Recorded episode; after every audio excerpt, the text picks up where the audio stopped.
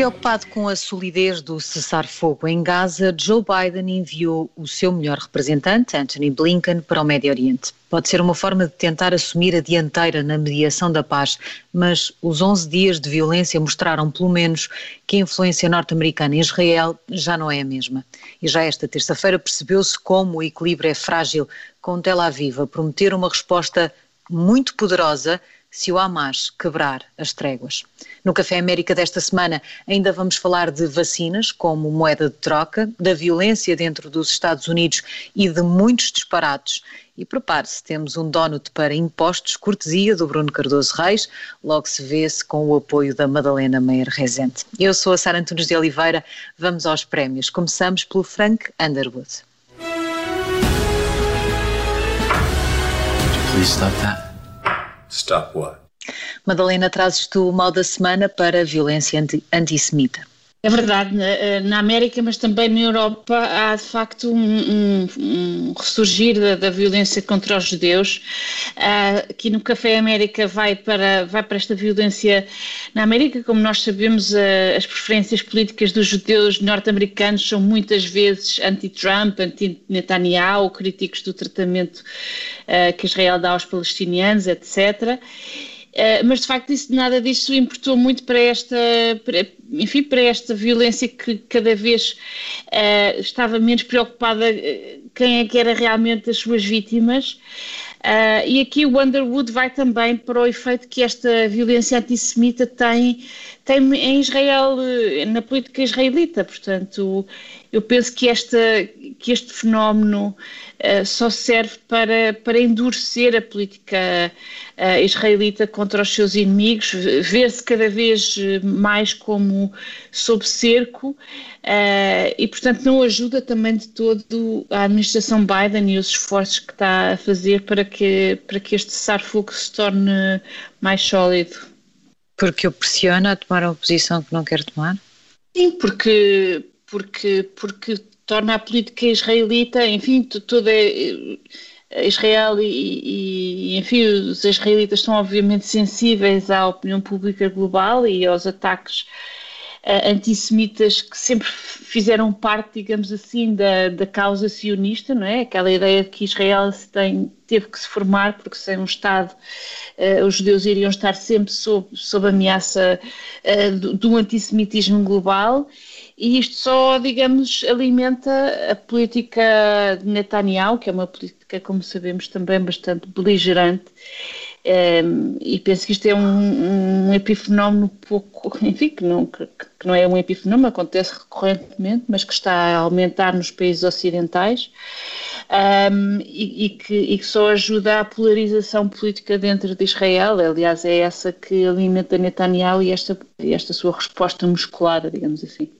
Nós já vamos olhar para as relações entre os Estados Unidos e Israel. Na segunda parte será um dos temas deste Café América. Para já proponho que sigamos para coisas melhores. Vamos ao Donuts da semana.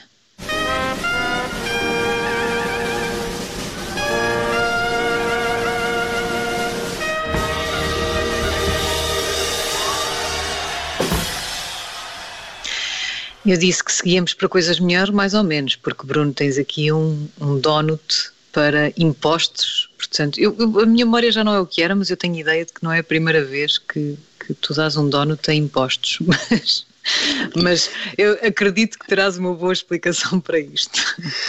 Sim, é, quer dizer, aqui a minha desculpa é que não, eu não estou a dar um, um donut a impostos que eu pago ou que ah, a maior bom. parte das pessoas, dos nossos ouvintes pagam, atenção. Portanto, eu não estou a defender que os ouvintes da Rádio Observador devam pagar mais impostos. Eu, eu estou é, a defender que faz realmente sentido termos esta discussão sobre como é que é possível que eh, estas, eh, sobretudo estas empresas tecnológicas gigantes, não é, que são de longe as empresas mais ricas da, da história, praticamente não paguem impostos, não é? Portanto, em muitos casos nós temos, vemos notícias, não é, que a Apple pagou 1% de imposto no Luxemburgo ou, ou na Irlanda, onde for, e portanto esta ideia que a administração Biden está no fundo a avançar de um imposto mínimo a nível global em torno dos 15%, é, acho que é uma ideia importante e interessante.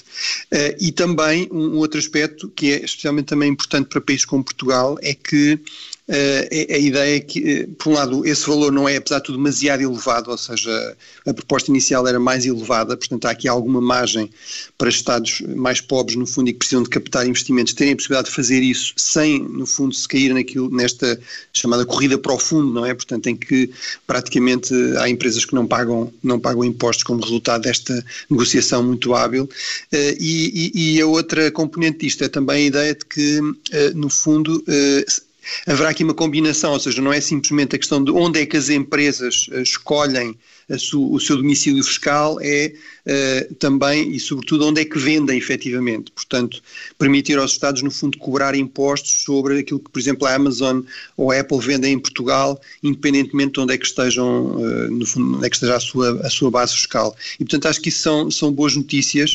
Uh, eu acho que realmente é preciso, enfim, não está aqui o, o Henrique Burnet, portanto, eu posso fazer, vou tentar fazer as vezes dele. estás, estás é, é muito, vontade.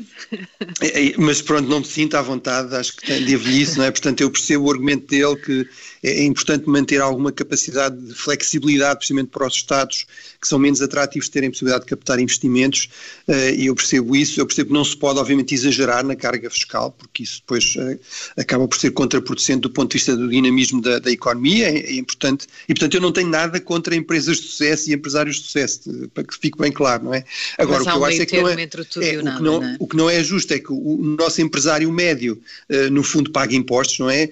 E depois estas empresas, uh, sobretudo estas empresas, graças ao, ao tipo de produtos que vendem, etc., e à sua enorme capacidade de negociação, acabam por ter lucros absolutamente uh, extraordinários e não pagam praticamente impostos. Eu acho que isso é chocante para qualquer pessoa, é mau até para, para digamos, para uma economia competitiva e, e, em que haja alguma igualdade entre as diferentes empresas e, portanto, acho que isto é, é um passo importante e é, um, é, é, bom que os Estados Unidos estejam aqui a liderar, porque era de facto indispensável os Estados Unidos aderirem a isto e, e, portanto, eu tenho esperança que agora no início de junho, no G7, isso seja aprovado e isso seja um passo importante para isto avançar ao nível da, da OCDE, que é onde está também o, o plano mais avançado e, e que um número de países, muito, de países muito maior.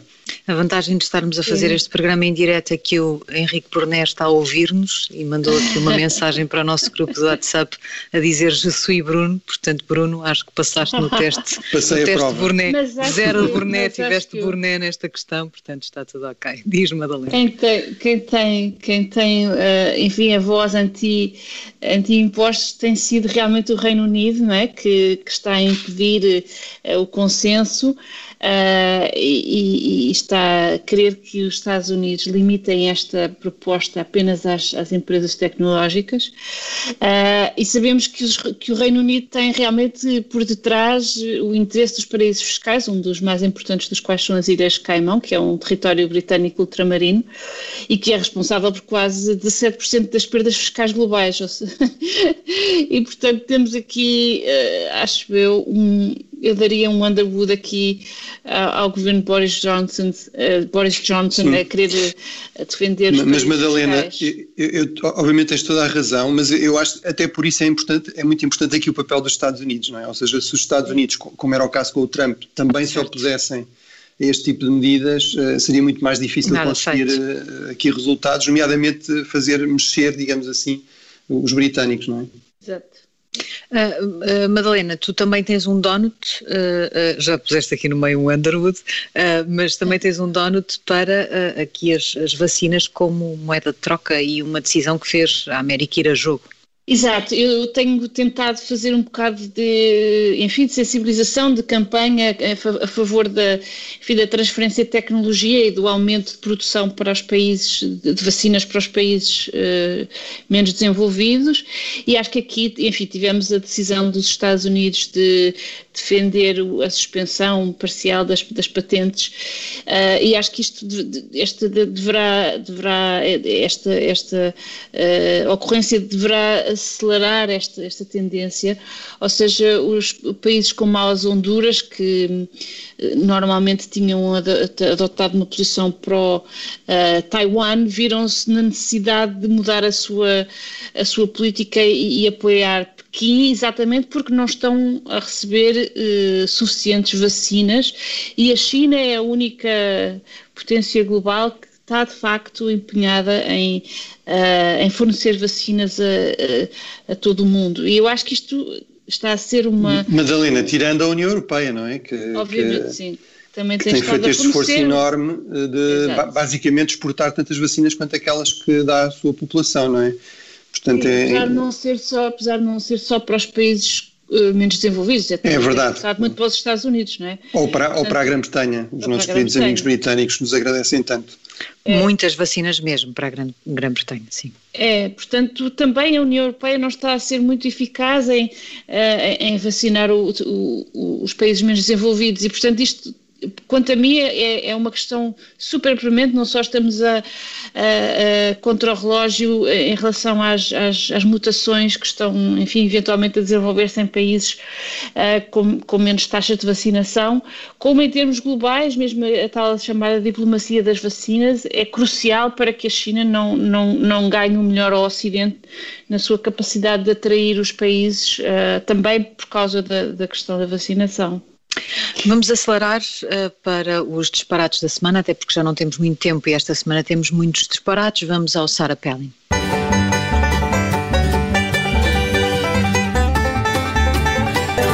Bruno, fiquei aqui com a sensação de que tinha travado ainda alguma coisa sobre uh, o Donut anterior. Não sei se Não, é, era, rápida, era, era, só para, para concordar com, com a Madalena que além do, do interesse, vamos dizer, humanitário e, e, sanitário, ou seja, nós só estaremos realmente plenamente seguros contra uh, esta pandemia e as suas variantes, nunca se sabe quando é que surge uma muito mais perigosa e muito mais resistente a vacinas, quando a maior parte da população mundial estiver vacinada, mas é também uma questão, uh, digamos, de realismo e de pragmatismo, ou seja, como dizia a Madalena, se o Ocidente se os Estados Unidos e a Europa não estiverem presentes neste, no fornecimento de vacinas, no financiamento, por exemplo, a União Europeia tem este outro projeto, também é importante desenvolver capacidade, centros no fundo de produção de vacinas em África, não é? Que não, praticamente não existem. É, não é uma, uma, medida com efeito imediato, mas é, é, será importante também no, no, futuro. Tudo isso é fundamental realmente para, para não deixar o campo completamente entregue à, à China, ainda por cima quando a outra grande alternativa, que era a Índia, até há muito pouco tempo, é o, é o grande centro de produção de vacinas, está completamente, no fundo, mergulhado numa crise terrível e, portanto, não tem capacidade de resposta neste momento, no fundo, tem de responder às, às necessidades da própria população. Certo. Uh, tu tens também um Peli nesta semana para uma figura que já está aqui no nosso top de disparates ou de prémios uh, Sarah Pellin uh, e mais uma vez está aqui nesta lista. Sim, eu não sei se não vamos ter de pensar em substituir o nome do prémio para Marjorie Taylor Greene Award, não é? porque realmente esta, esta congressista republicana, enfim, bate todos os recordes, eh, até surgiram umas, eh, uns rumores, enfim, eu acho que estes rumores é sempre, é preciso ter algum cuidado em dar-lhe eco, mas é significativo que, que surjam rumores de que até congressistas republicanos estão preocupados com, no fundo, a, a saúde mental da, da, desta congressista, ou seja, acham que isto é de tal forma louco, aquilo que ela diz que ela, se calhar, se calhar tem realmente aqui algum problema, uh, mas realmente, portanto, a última é que decidiu comparar a utilização de máscaras no, uh, no Congresso, a obrigação de usar máscaras, uh, com a questão da estrela amarela, portanto, no fundo, aquele símbolo dos, que os judeus eram obrigados a, a carregar na, na, na, Alemanha, portanto, na Europa ocupada pelos nazis, não é? Como, como símbolo da sua, da sua inferioridade racial e, enfim, como um prelúdio daquilo que viria a ser a sua, a sua deportação Morte, e depois o seu, seu, seu extermínio. Eh, e, portanto, eh, isso é, é realmente, é, acho que é, mesmo para, para a Marjorie Taylor Greene foi um ponto baixo, não é? Eh, mereceu críticas de vários congressistas republicanos, mas não da liderança republicana, e eu acho que isso também é um disparate do ponto de vista do, do futuro do Partido Republicano. Eu acho que realmente o Partido Republicano Uh, arrisca-se de facto a, uh, ao alimentar, a dar, a dar força, a dar peso a estas figuras a, a, a cair num, descrédito cada vez maior. Eu percebo que isto pode ganhar alguns votos em algumas franjas do eleitorado, mas acho que o custo reputacional é muito grande uh, internamente e, e, também externamente, e isto é especialmente grave, uh, como dizia, uh, pegando no que dizia a Madalena logo no início, porque temos aqui uma vaga de ataques antissemitas nos Estados Unidos. Aí é preciso dizer que, de facto, a esquerda democrata muitas vezes também não, não faz o seu trabalho, no sentido de, de sublinhar que nada justifica, nenhum tipo de crítica a Israel justifica depois usar isso como um pretexto para, para hostilidade, ameaças enfim, a violência, menos ainda contra a comunidade judaica é? uh, nos Estados Unidos, mas, uh, mas de facto é muito grave que neste contexto, ainda mais grave que, que, que, esta congressista de facto não faça comentários deste tipo não é? e faça uma comparação que é obviamente um, completo, não só um completo disparate, mas é insultuosa e é no fundo desvalorizar até a gravidade do, do Holocausto. Não é? isto, não, isto não quer dizer que eu também não acho que, que pode haver uma discussão sobre o, o, quando deixar de usar máscara, não é? Portanto, claro. eu acho que uh, há, há, que ter esse cuidado. Até não é? nos Estados Unidos não... há aquela vaga de pessoas que, mesmo já vacinadas, mesmo não sendo necessário, querem continuar a usar máscara e, portanto, estão a cair no outro extremo, não é? Exato, uma espécie de símbolo identitário da, da esquerda, uh, portanto, uhum. é usar máscara. Portanto, eu acho que essa discussão pode-se pode fazer, agora nunca nestes termos, não é? Ok. Meus caros, já só temos dois minutos. Uh, uh, Madalena, uh, tens também aqui um pelin para uma decisão, para o sentido da oportunidade de uma decisão. Pois, é, é, com, a, com, a, com a ocorrência de ontem na, na Bielorrússia, que sabemos estar, enfim, parcialmente em. pelo menos com a conivência da Rússia de, de desviar um avião e para, para eh, enfim, para prender um dissidente, uma coisa absolutamente inaceitável, uh, os Estados Unidos resolveram uh, suspender uh, as sanções que tinham em relação ao, ao gasoduto Nord Stream 2 que liga a Rússia à, à Alemanha e que é extremamente polémica, não só já dentro da Alemanha, mas uh, por toda a Europa e por todo o Ocidente, uh, pelo que significa de appeasement uh, da Alemanha em relação à Rússia e, ao regime de Putin. Por aqui, portanto, aqui vai um, um Palin, enfim, um bocadinho amargurado em relação a esta decisão, que eu acho que é perfeitamente, enfim, desavisada no sentido em que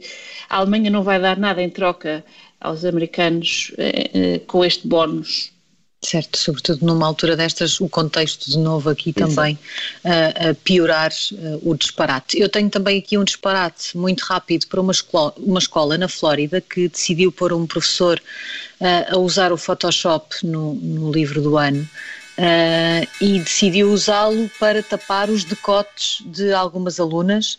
E atenção, não estamos a falar de enormes decotes uh, que possam impressionar alguém, estamos a falar de roupa que me parece a mim, eu não sei, já, já partilhei convosco a fotografia, não sei se sou eu que estou a ver é isto mal, cómica. mas me parecem decotes absolutamente normais e com isto cons conseguiram sexualizar uma coisa que não estava sexualizada, que eram fotografias perfeitamente normais. Estamos a falar de alunas, ainda para mais a maior parte delas, ótimas alunas com grandes contributos para a comunidade escolar que de repente se veem sexualizadas desta forma, que ainda para mais acrescenta ao disparate o facto de quem usou o Photoshop não saber usar o Photoshop.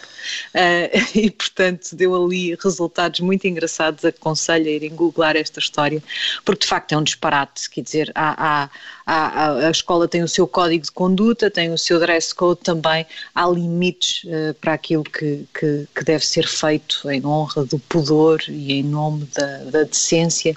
Isto está para lá daquilo que é a decência, é a própria atitude da escola e por isso o meu pelin. Já ouvimos o sino, que significa que estamos no final da primeira parte. O Café América volta já a seguir às notícias. Até já.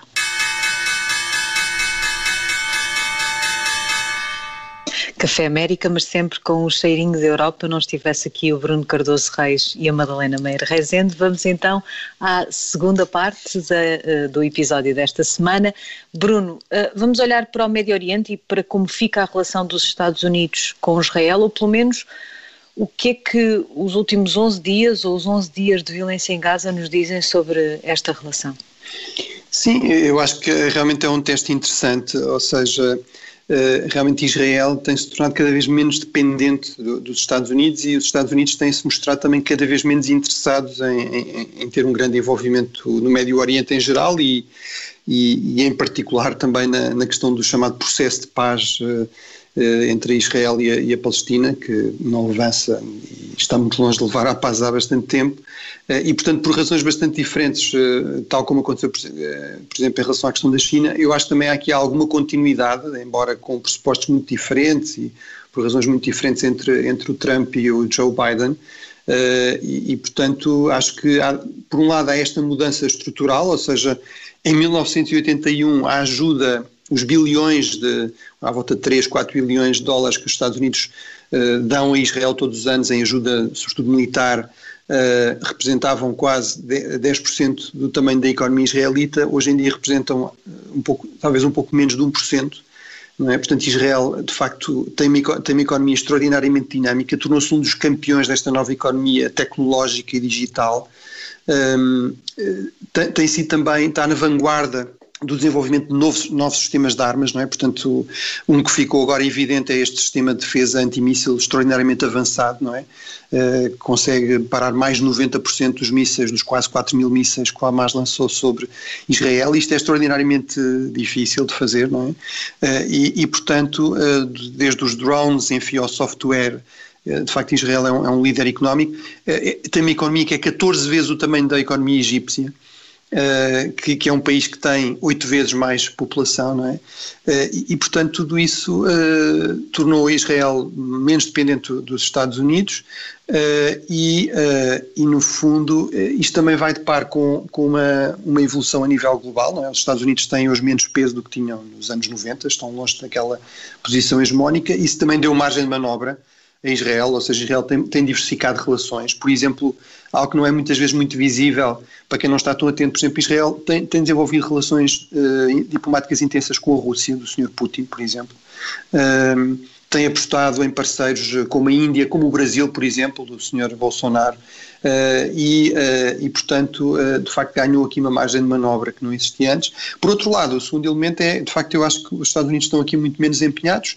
No caso do, do Presidente Trump, isso passava pela ideia de que o, o inimigo principal era o Irão e os grandes aliados eram Israel e a Arábia Saudita, e, portanto, no fundo, a ideia era, à medida que os Estados Unidos vão retirando eh, estes dois países vão, eh, vão, no fundo, assumindo um protagonismo ainda maior e até em, coordenação ainda que secreta ou discreta. Eh, no caso do Presidente Biden, eu acho que é muito esta questão de o Presidente Biden não vê aqui grande grandes, grandes sucessos possíveis, não é? Portanto, muitos presidentes americanos tentaram fazer avançar este processo de paz. Atualmente, eh, eu percebo que objetivamente isso é muito difícil, ou seja, temos eh, eh, de facto um Médio Oriente muito caótico, temos uma, uma paisagem política muito fragmentada em Israel e, e na Palestina, que torna muito difícil ter líderes de facto com força e credibilidade que pudessem fazer chegar a um acordo que será assim muito difícil, com concessões muito difíceis e garantir de forma credível a sua implementação. E, portanto, eu acho que o Presidente Biden, eh, basta ver que nem sequer nomeou ainda um embaixador para Israel, quanto mais um, um enviado especial, enfim, com grande credibilidade para aqui uh, liderar este processo de, de, paz. Portanto, acho que a conjugação destas duas vai, coisas. Já vai tarde nisso? Eh, quer dizer, eu, eu, eu, acho que não sei se ele vai tarde, eh, eu acho que é, é, é, muito um sinal de desinteresse eh, e também de alguma dificuldade, e terminava com este ponto, alguma dificuldade também em, em, em construir um consenso nos, nos próprios Estados Unidos. Ou seja, durante muito tempo a questão de Israel foi muito consensual nos dois grandes partidos e passava por esta ideia apoiar Israel, mas também apoiar o processo de paz. E isso era verdade, quer no Partido Republicano, quer no Partido Democrata. Portanto, as visões, por exemplo, muito críticas de Israel eram extremamente minoritárias, não é? Eh, mas eh, cada vez mais esse consenso está a quebrar-se, não é? Sobretudo no Partido Democrático, não é? Mas, por exemplo, no Partido Republicano, neste momento também, eh, no fundo, o apoio a Israel é sobretudo o apoio às alas mais direitas da política israelita, enfim, que o grande símbolo disso é o, o, apoio de Trump a Benjamin Netanyahu, mas, portanto, é pôr de lado completamente a ideia de um, de um processo de paz, pelo menos que não seja exatamente nos termos que o governo israelita quer, que também não são muito claros, e do lado do Partido Democrata, de facto, há cada vez mais vozes críticas de Israel. Mas, críticas, pelo menos do lado dos republicanos, a voz era una, no sentido de exigir a Biden uma postura mais forte e uma condenação mais direta dos ataques do Hamas a Israel e um apoio mais forte a Israel, enquanto que do lado dos democratas ouvimos tudo, não é? Sim, não, portanto há esta ala mais à esquerda, enfim, a Alessandria Ocasio-Cortez e, um, enfim, há, inclusive algumas, algumas congressistas também uh, muçulmanas, elas próprias também, uh, que, é uma, que, é, que é uma novidade relativa uh, na política americana, com, pelo menos com esta visibilidade, portanto, muito críticas do, do, que eles consideram que, não, que é a ausência de apoio à no fundo, ao, ao, drama humanitário dos palestinianos, mas mesmo na ala mais moderada, na qual claramente o Biden está, que continua, uh, no fundo, a, a, achar que Israel é um aliado importante e que não, não se pode pôr em questão o seu direito a defender-se de ataques, nomeadamente um grupo como o Hamas, mas, mas, no entanto, isso atualmente é muito contaminado por uma, por uma grande, uma grande aversão pessoal, vamos dizer assim, e política ao, ao líder israelita, ao líder do governo, ou seja, ao Benjamin Netanyahu, que por várias vezes criou grandes dificuldades ao, ao Presidente Obama e, e, ao Partido Democrático. Portanto, ou seja, aqui o meu, o meu ponto é: o, o, Partido Republicano.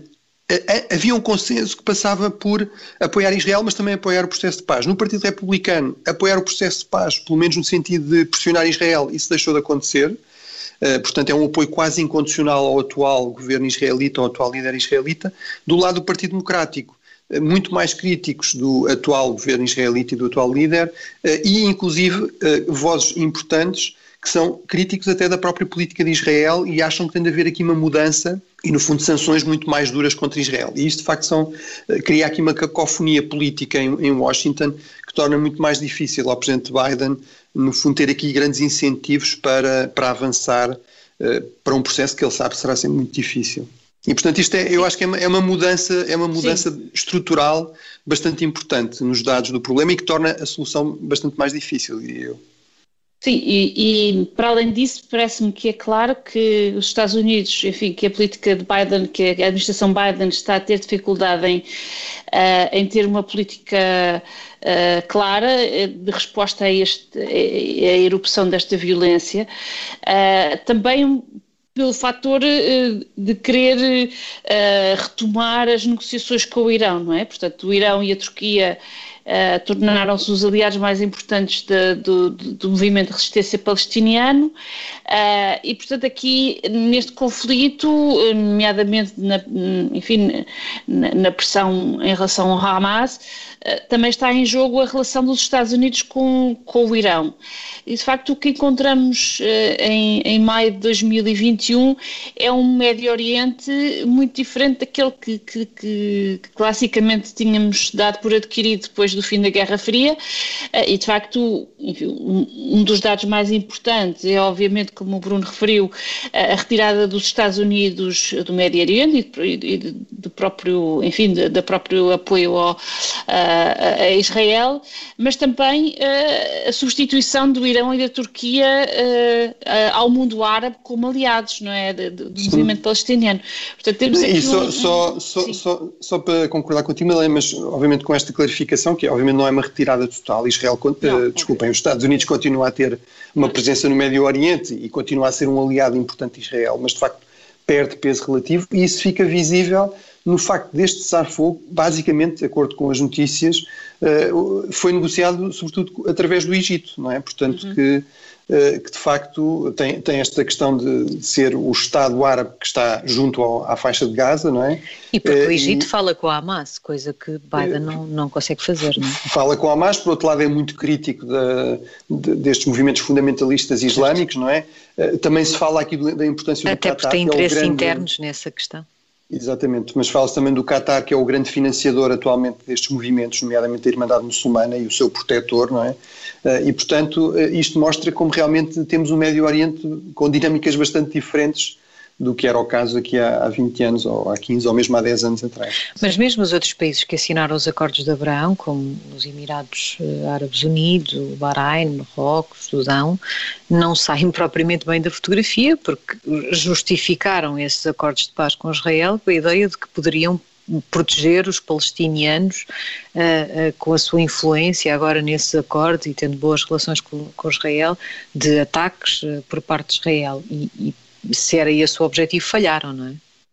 Sim, eu, eu, acho que, apesar de tudo, Israel tem de ter aqui algum cuidado, ou seja, eh, eu acho que tem tido muitos sucessos e é realmente um, um país em muitos aspectos com, que tem um percurso de facto extraordinário, eh, mas, eh, mas de facto é preciso algum cuidado, porque é verdade que, sobretudo, as lideranças árabes nunca se importaram assim tanto com a questão palestiniana, tinham outras prioridades nacionais e eu diria que isso eh, tem-se até acentuado, eh, mas apesar de tudo, mesmo em Estados relativamente autoritários, é preciso ter algum cuidado com a opinião pública, como se com as, prima, com as chamadas primaveras árabes, não é?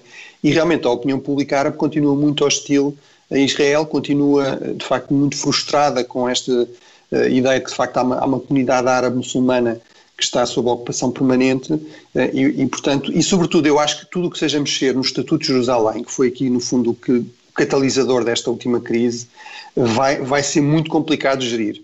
Uh, em termos quer da, no fundo desta relativa paz eh, entre palestinianos e, e, e, árabes, quer em termos da própria dimensão regional. Portanto, eu acho que nenhum Estado árabe poderá, no fundo, uh, aceitar uma alteração do, Estatuto de Jerusalém e das comunidades muçulmanas em, na, na, Cidade Velha de Jerusalém e, enfim, do, do santo, daquele que é o terceiro lugar mais sagrado do Islão, não é? O Aram uhum. al-Sharif, não é? O nobre santuário, a mesquita de Al-Aqsa, etc., onde uhum. se diz que Maomé ascendeu aos, aos céus, não é?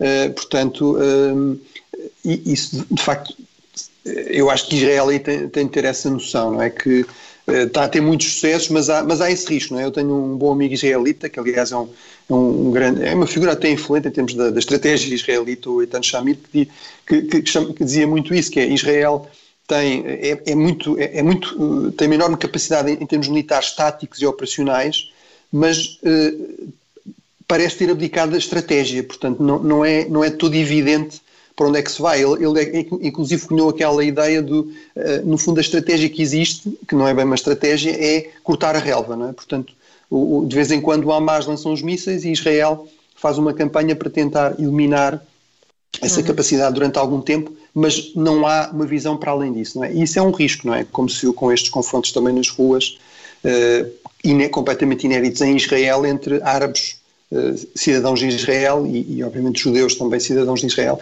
Isso nunca se tinha visto e realmente eu acho que é aqui um sinal de, de alerta também. E por todo o mundo, como já vimos, esta, esta onda antissemita que, que, que se espalhou ao Ocidente, uh, que também tem como resultado, digamos, uma, uma hostilização da, da população judia fora, fora de Israel, que também não é propriamente um objetivo que, que qualquer governo israelita possa ter, não é? Uh, e aqui estiveram, enfim, resvés em enfurecer de tal maneira a opinião pública árabe que, que, que os governos árabes, enfim, fossem recuar na sua aliança anti-Irão, não é? Que tinham desenvolvido com Jerusalém. E penso que isto aqui está tudo um bocadinho sob, enfim, em pinças, não é? Que se deve tudo tratar com pinças. Aliás, a, a visita de, de Blinken neste, hoje a Jerusalém parece-me bastante complexa. E, e, e, Madalena, o facto de Biden uh, não ter sido capaz, e os Estados Unidos, por todas as circunstâncias que já falámos, de, de ter aqui uma posição mais forte, mais decisiva, uh, enfraquece-o também no que diz respeito à restante política internacional? Ou uh, Israel é Israel, o resto é o resto?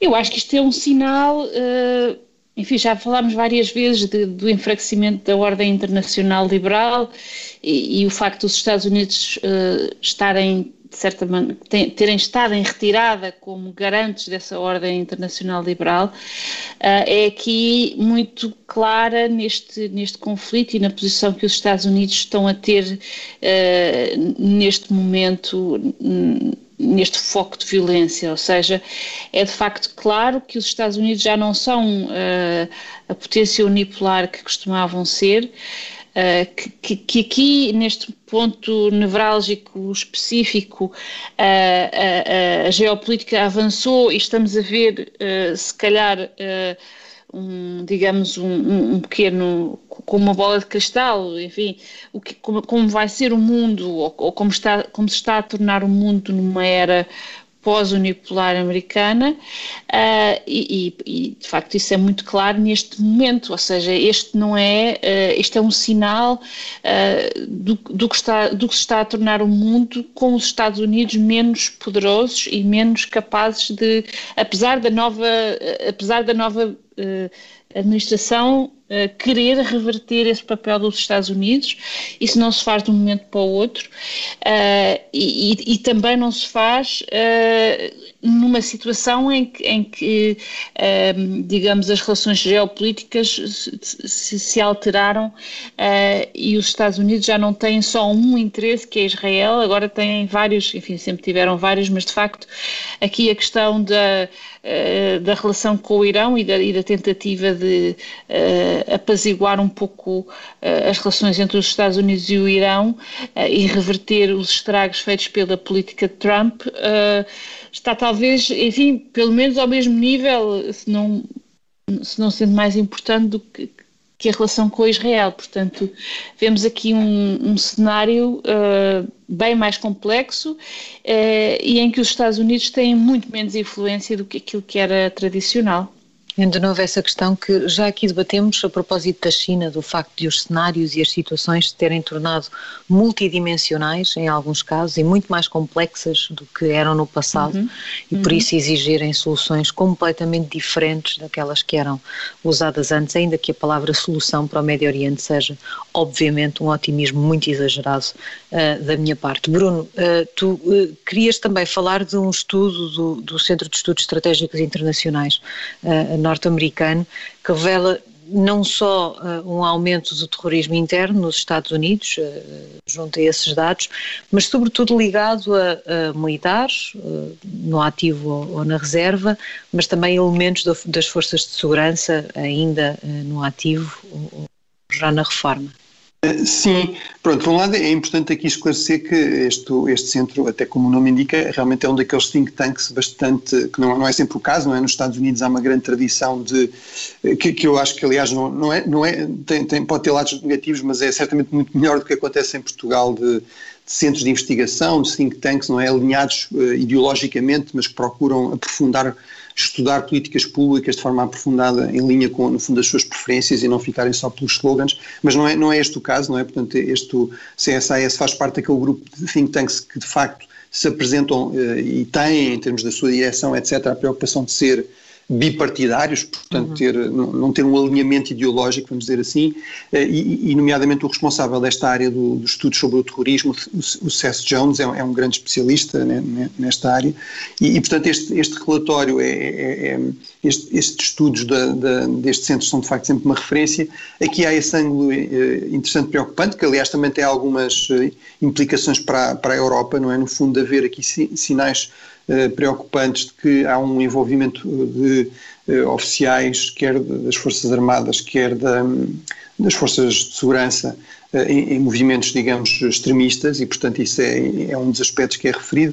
apesar de tudo, eu queria aqui, até por termos pouco tempo, ficar sobretudo por, por este aspecto básico, que é confirmar aquilo que nós temos vindo a dizer já há, enfim, há, há, algum tempo, que é, que é os perigos desta hiperpolarização se refletir também num, num crescendo de violência política, não é? E, portanto, os dados, de facto, objetivos apontam nesse, nesse sentido. Eh, de facto, há aqui um, um, um pico. 2020, eh, segundo este estudo, eh, foi, bateu os recordes em termos de, de fundo, de incidentes violentos, quer da extrema esquerda, quer da extrema direita, uh, e, uh, e, de facto, portanto, continua a haver aqui um, peso maior dos, dos ataques da, do, da parte da extrema-direita em relação a 2020. Um, portanto, a, a, ideia é que foram 73 ligados à, à extrema-direita e 25 ligados à, à extrema-esquerda, eh, mas realmente a extrema-esquerda, a violência ligada à extrema-esquerda também tem estado a subir, que era outro ponto que eu também tinha, tinha destacado, que é, eu achava que esse risco existia dos dois lados, não é? Por causa desta hiperpolarização. E, portanto, acho que isto é bastante preocupante, enfim, para, especialmente para os americanos, mas também para os aliados do, dos Estados Unidos, não é? E não é, não é um fenómeno só americano. Aqui na Alemanha também se está uh, frequentemente e nos últimos tempos crescentemente a debater esta questão da extrema-direita nas forças de segurança, não só no, no, exército, mas também nas forças de elite, mas também no, nos, no, nas próprias, uh, na, na própria intelligence. Isso de facto é um enfim, um, um, desenvolvimento extremamente anticonstitucional, digamos assim, ou seja, aqueles que deviam estar preocupados em, em, em defender a ordem constitucional serem eles próprios uh, prevaricadores dessa própria ordem. É, é um desenvolvimento claramente uh, preocupante. Preocupante e dos dois lados do Atlântico. Termina aqui o Café América desta semana. Já sabe que pode ouvir-nos sempre que quiser em podcast e todas as terças-feiras, depois das notícias das 11, aqui na Rádio Observador. Nós contamos sempre consigo. Até lá.